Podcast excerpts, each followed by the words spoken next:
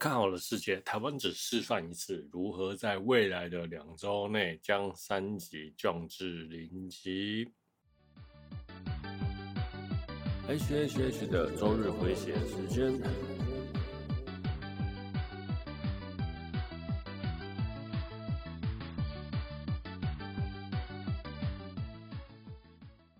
嗨，各位朋友，大家好，我是 H，欢迎来到 H H H 的周日回血中 EP 四十六。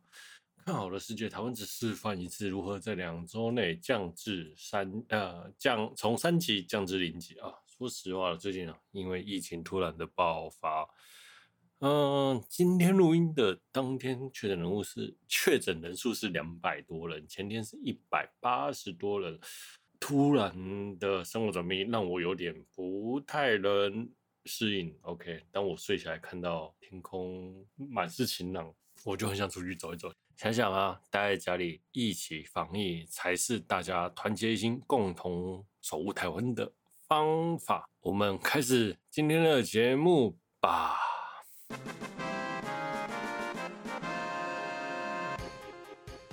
这是一个死宅一边喝酒一边打饱课，闲聊戏剧相关新闻，练习口条，克服自我逻辑障碍的节目。本节目是由乖乖在家看动画的我为你放送播出。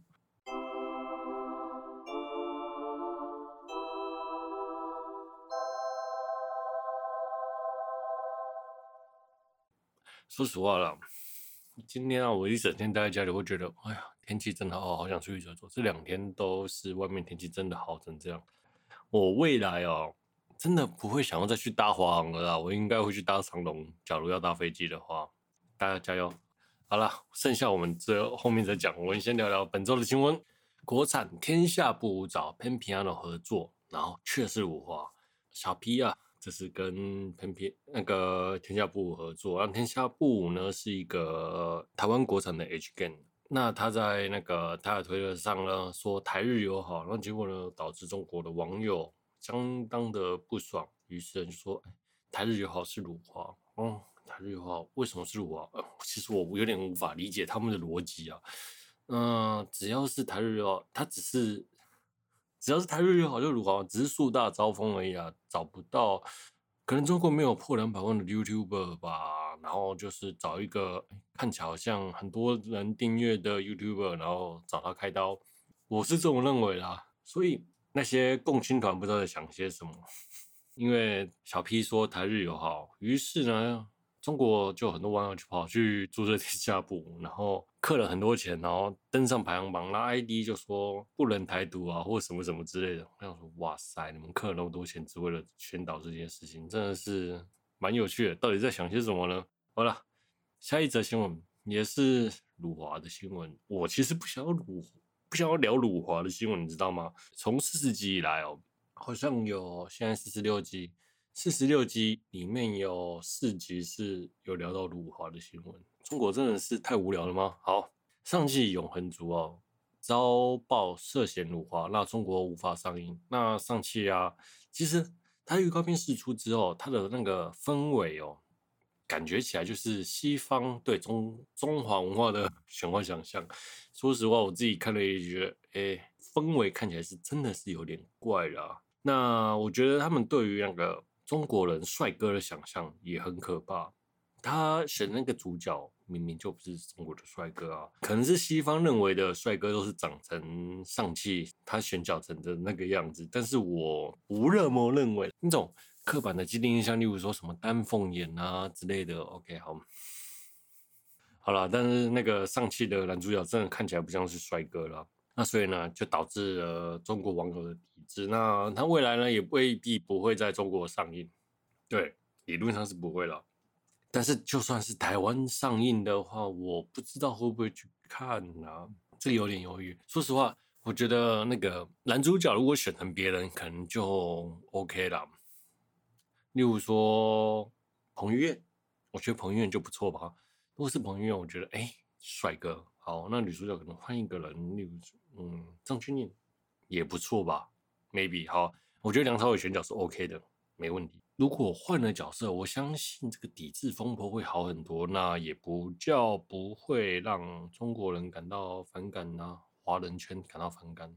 嗯，对，他选那个男主角真的是我个人认为不行。好，再来我们的《永恒族》呢也无法上映。那《永恒族》的导演呢是赵婷。那赵婷呢在二零二零年的时候有一部《游牧人生》夺得奥斯卡最佳的导演和影片奖，也是创了亚裔女性导演的第一人。明明被捧为中国之光的赵婷呢，为什么突然就跌下了神坛呢？其实是因为二零一三年的时候，他就在受访说，中国的那个高压的管制，然后传统有点无法让人感觉到自由，然后父母对于小朋友的期望啊、期望、传统压力这些事情。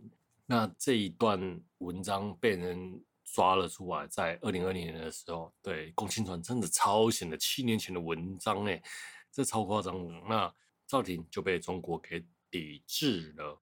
我认为哦，这样抵制是不是太无聊了？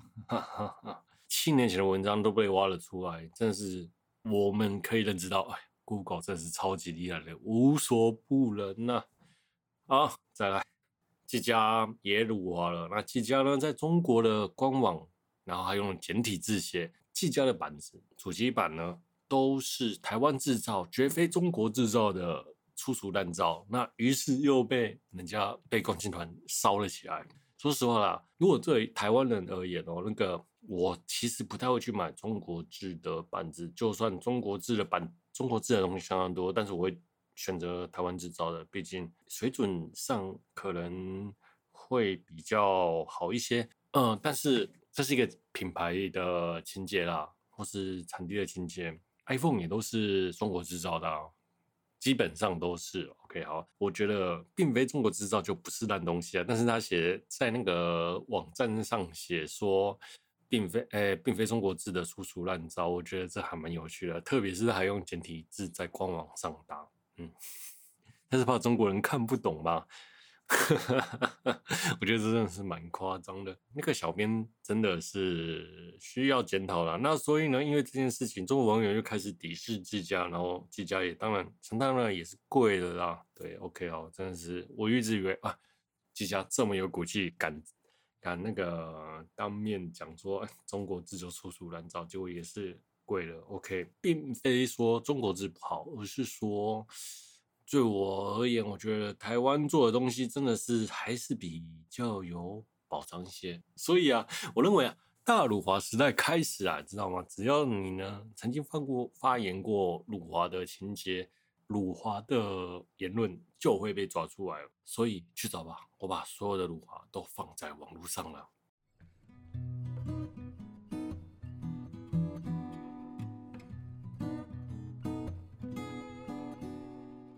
接着我们聊聊防疫期间要看什么动画。在去年的这个时候也是锁在家里很久了，今年锁在家里的状况也比去年严重，所以希望大家不要出门去让自己变成感染的风险，然后感染给别人。对，不要出门去传帮助传播。只要能撑过两个礼拜后，我们就能解除。当然了，两个礼拜要解除是不太可能的，大概是二到四周了。但是希望大家能。这个月能一起守护台湾，这时候才是表现台湾人团结的样貌给大家看。对，如果说我们真的能在四个礼拜能解除三级防疫，那真的很厉害哦。希望能想象中那么关台湾啊，其实死里逃生了好几次啊。前一阵澳洲机师啊，一月多，在前一阵子还有了，台湾已经逃了好几次。不可能永远都没事情，没有那么运气好，全世界都中了，你又不是那个只中唯一中乐透的国家，所以这件事情是必然要去面对的，也必然会是发生会发生的啦。虽然我们常说，如果能撑到六月，然后大家疫苗一进来，然后大家能打完，真的这次就是安全下庄了。但是我想人生真的是没有那么好运了，该遇到还是遇到，不要心存侥幸嘛。对，就像黄鸡翅那个，原本说要隔离十四天，变成隔离三天，然后十一天居家隔离检疫，真的是唉，我能理解机师的辛苦了，但是我也能理解华航的心态。然后你们知道，如果说你回到家里，连小孩都不能抱，那要隔离，然后之类的，也很辛苦。因为台湾的疫情并没有那么严重，所以啊，要强制政府去说航空业呢一定要隔离十天，那是不可能的事情，所以必然就会慢慢的松绑，这本来就是一定的啦。这事出必有因嘛，我觉得大概就是这样子。但是我想说的是，你不要去责怪他们啦。对，事出必有因，就是会有疫情破口是正正常的啦。所以我没有怪任何人，毕竟在这个大瘟疫时代嘛，对，武汉肺炎真的是超级可怕的。好。所以呢，那我们在家可以看什么动画呢？我推荐给大家几部动画可以看。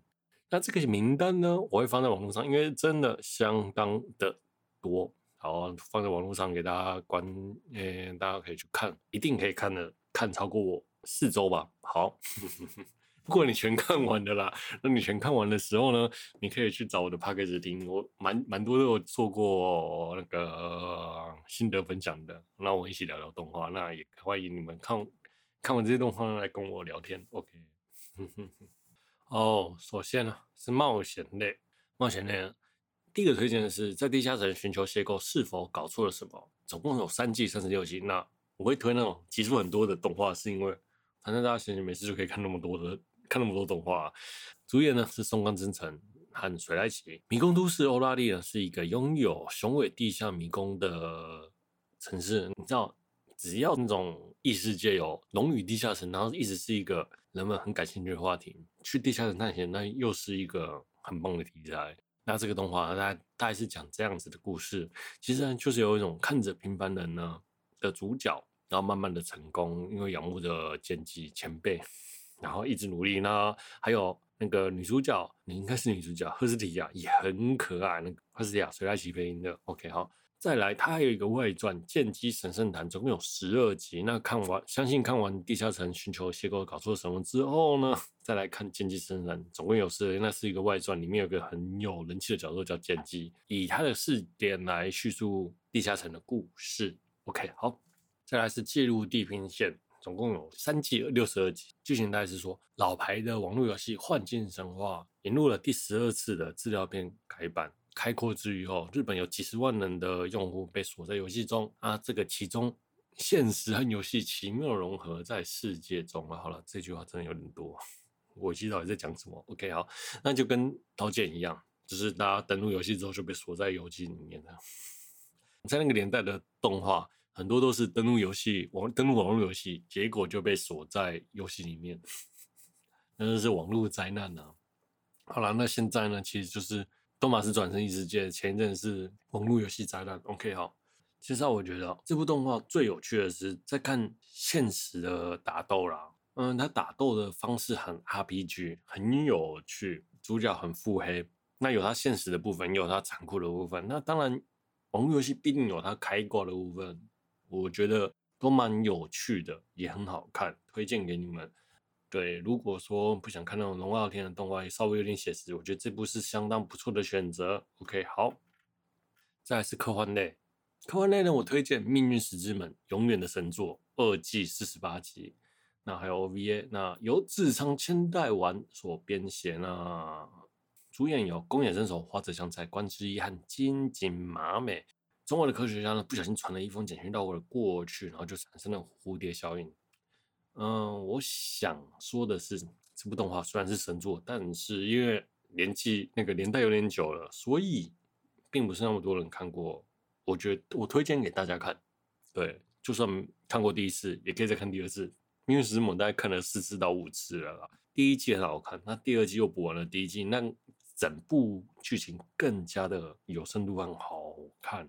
那虽然第一季的前面有些闷啊，但请务必看到第十一集后。拜托，相信我，神作就是神作，别那么多人推，一定有它的道理。那你看完之后，真的觉得不好看的就那不要看了，对不起。《命运石之门》呢，这四十八集，然后还有剧场版，还有电影版，那很推大家。那它有它的前，呃，同样世界观的前作和后作。在《命运石之门》之前的有《混沌之子》十二集，那《混沌之子》呢，我。是看不下，看不完，对不起。对，那《混沌之子》我看不完，那就不推荐了。那我推荐的是《机械学笔记》二十四集，主角是木村良平和南条爱乃。对，蓝奖一定是我私心放进去的。故事背景呢是叙述在二零一九年的种子岛，在命运石之门的命运石之门线的真世界线真结局的延续，因为是同于同样的世界观的关系，自创千代丸宇宙，有混沌之子的角色，也有命运石之门角色，也都会在其中登场。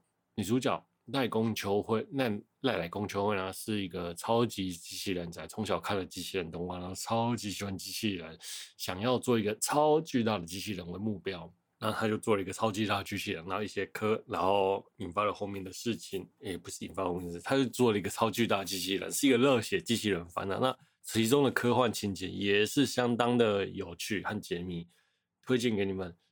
说实话，我认为哦。《机械学笔记》是一个很呃设定严谨的科幻动画啦，不像是《命运石之门》，看得懂的人会觉得，哎、欸，它其中埋了超级多的梗，你就会发现啊，原来它那个设定是因为这样子的事情，那我觉得很有趣，很有趣之外呢，那我认为为什么会把它绑在一起推荐，就是从你可以看《命运石之门》和《机械学笔记》，这样一口气看下来，有一种自尊千代丸宇宙了。有点像 Marvel Marvel 的感觉。OK，好，我们休息一下。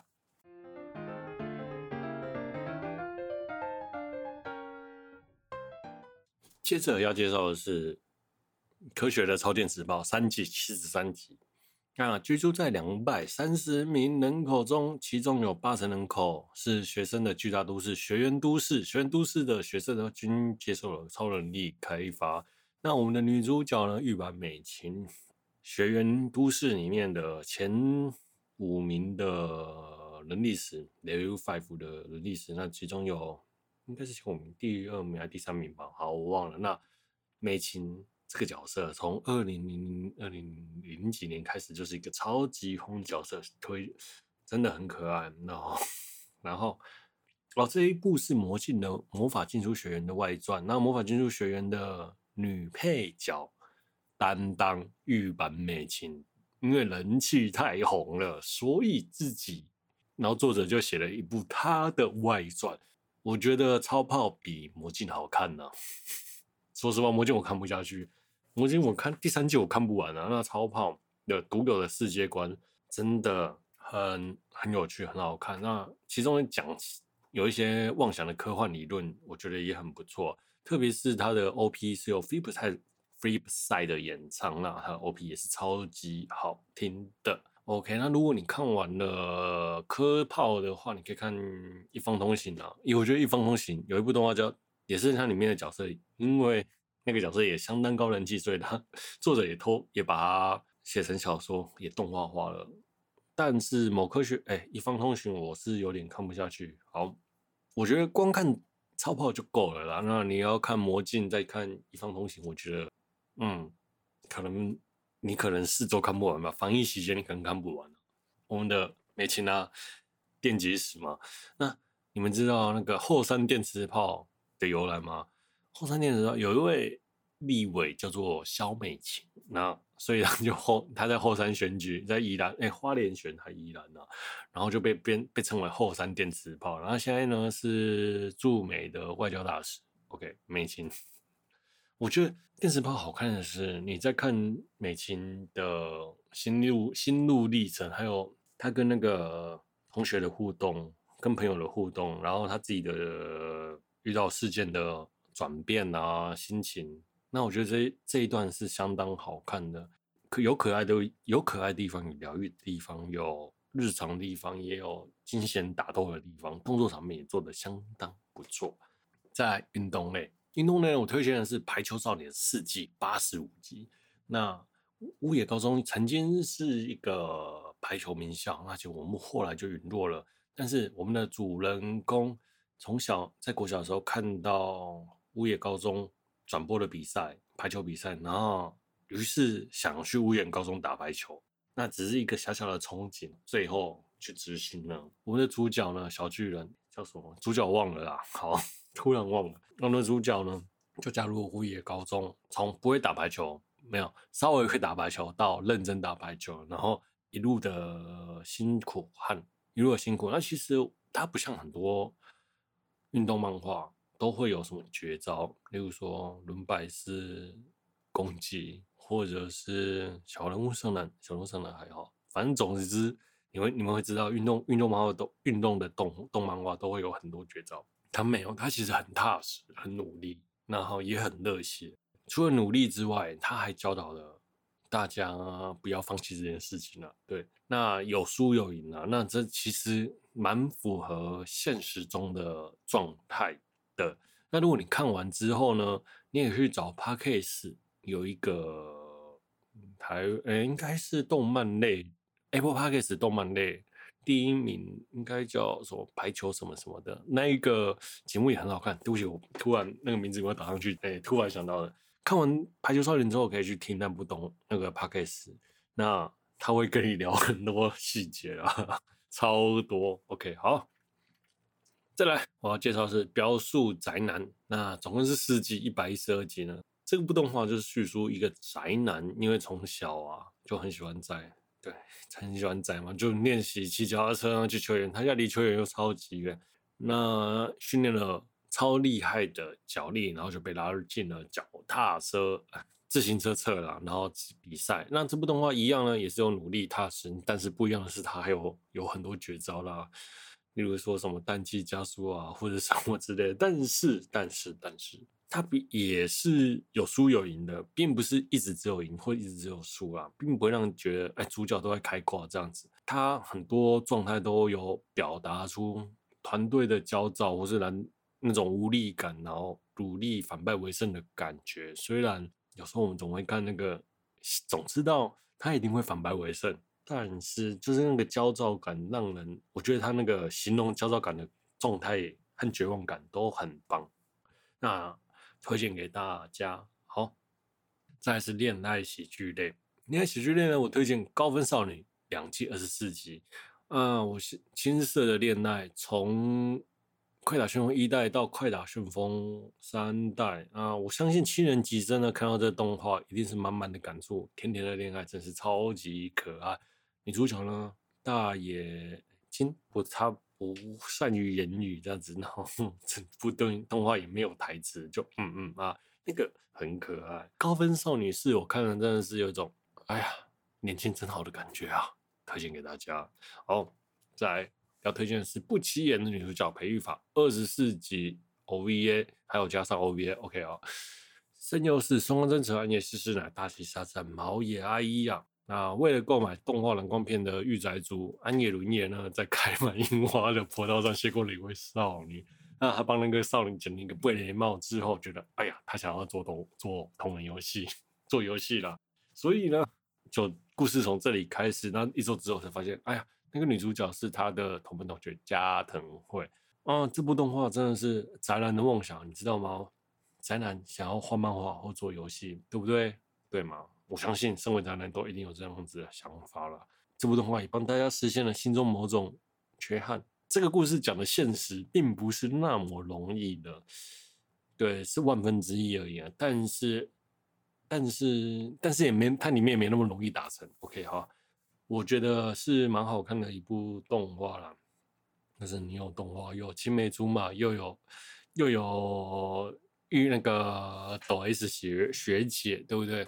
然后又有王道女主角加藤惠，呃，她其实也有各种各种捏她啦。说实话，这部动画蛮好看的，我也超爱这部动画，而且剧情的深度有它虐的地方，也有它值得讨论的地方啦，并不是随便写写。那画风、剧情都很棒。好，再来剩下两部我没有想要仔细讲，因为这是最近的动画了。好，就是《辉夜姬强韧告白》二十四集，叙述一个财团的女儿，然后喜欢上学那个学生会长，学生学生会长也喜欢她，两个人呢，为了想让对方告白，互相斗智的故事。OK，推荐大家去看《出租女友》了。顾名思义就是出租女友，出租女友就是看水原和流下了，还有马美和那个莫啦，这四个女主角真的是都超棒。好。再是职场类，职场类我推荐《听我的店铺吧》十二集。那这一部是广播人动画，它是叙述做广播的故事。在我在录咖啡 podcast 的时候，他会有看这个动画。那其实还蛮有趣的，蛮适合成人看的，不适合大概蛮适合成人看的。大概这个分界大概是二十几到二十五六岁以上才会觉得这部动画好看。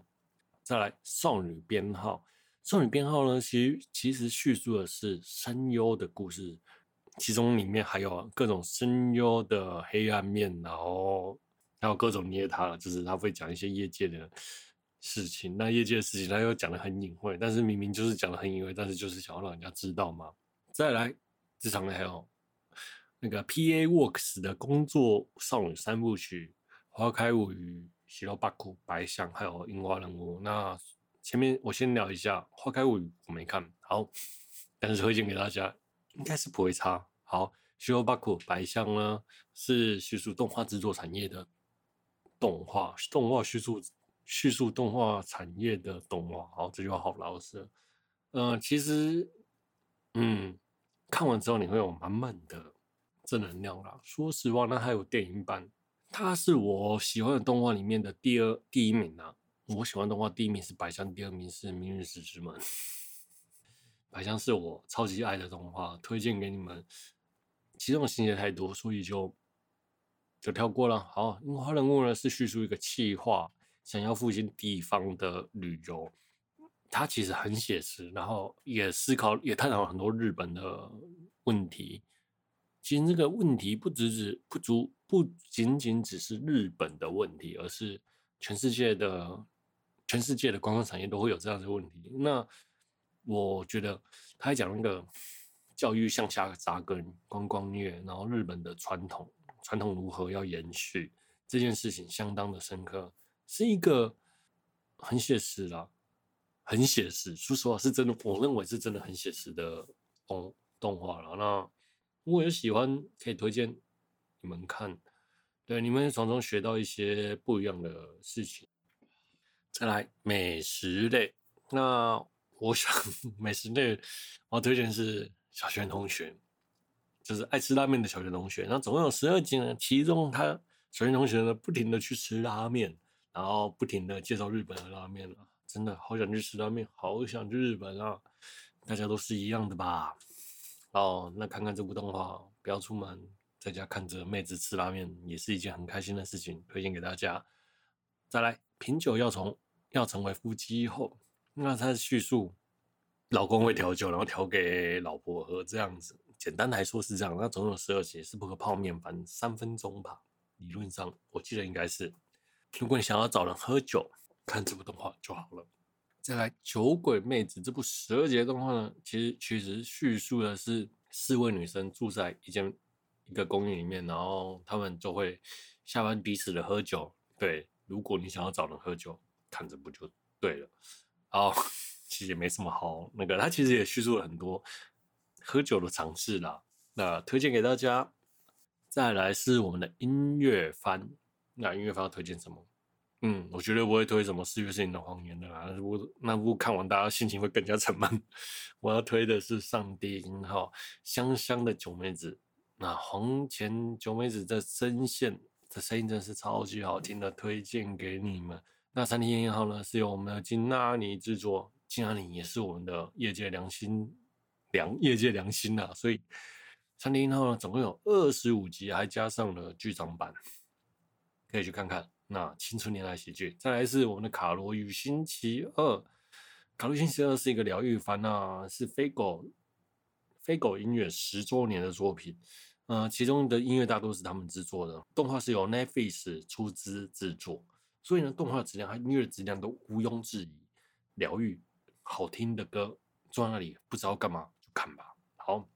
音乐番一定会有其他的，你会聊到这些作品，K-On、Benjamin、Love Life、偶大。那这四部作品呢，也推荐大家都看过了，然后我相信也不用再特别推荐。那《左耳偶像是僵尸》呢，这一季有播出第二季，那第一季我觉得可以看了，我觉得还蛮好笑的，也很可爱。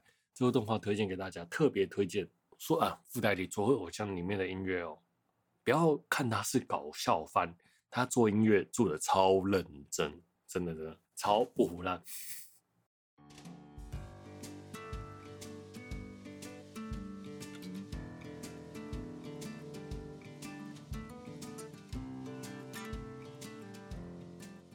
再来，我们聊到今天的最后一个项目，疗愈香的作品。疗愈向的作品有《登山少女》，不能出去的时候看人爬山吧。好，摇曳露营，嗯，不能出去的时候看摇曳露营吧。摇曳露营最近很红啊，应该也不用特别推荐啊。再来，同居人是猫啊、对，你就是跟人和猫相处，那其实中间有很多有趣的画面。如果你心情烦闷的时候，看看这个作品，会帮你疏解很多烦闷。飞翔的魔女。那《飞翔魔女》这部是一个比较早的作品啊，这部作品我超级喜欢的。嗯，就只是魔女到了日常人，诶、人，诶、正常人的生活会怎样而已。那好像并没有什么太奇怪的、太奇怪的冲突啊。但是就好日常、好疗愈，不知道自己在看什么。哎呀，结束了，这部动画真疗愈啊！《飞翔的魔女》就是这种感觉。那如果你想要找人吃饭呢？为公家今天的饭。推荐给你们十二集 Fate 系列的梗呢，虽然在里面有很多，但是我相信，哎，如果没有接触过 Fate 的朋友，不会影响观影体验的。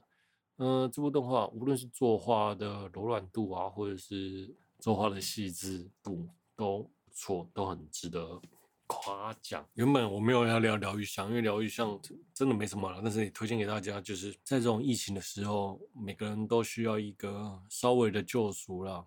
看看疗愈向的动画也不错吧？相信待在家里就能保护台湾，这真的是超级简单的。我们只要在家看动画，不用抛头颅洒热血，就能保护台湾脱离这次的疫情，不要让自己变成传染链的其中一个人，好吗？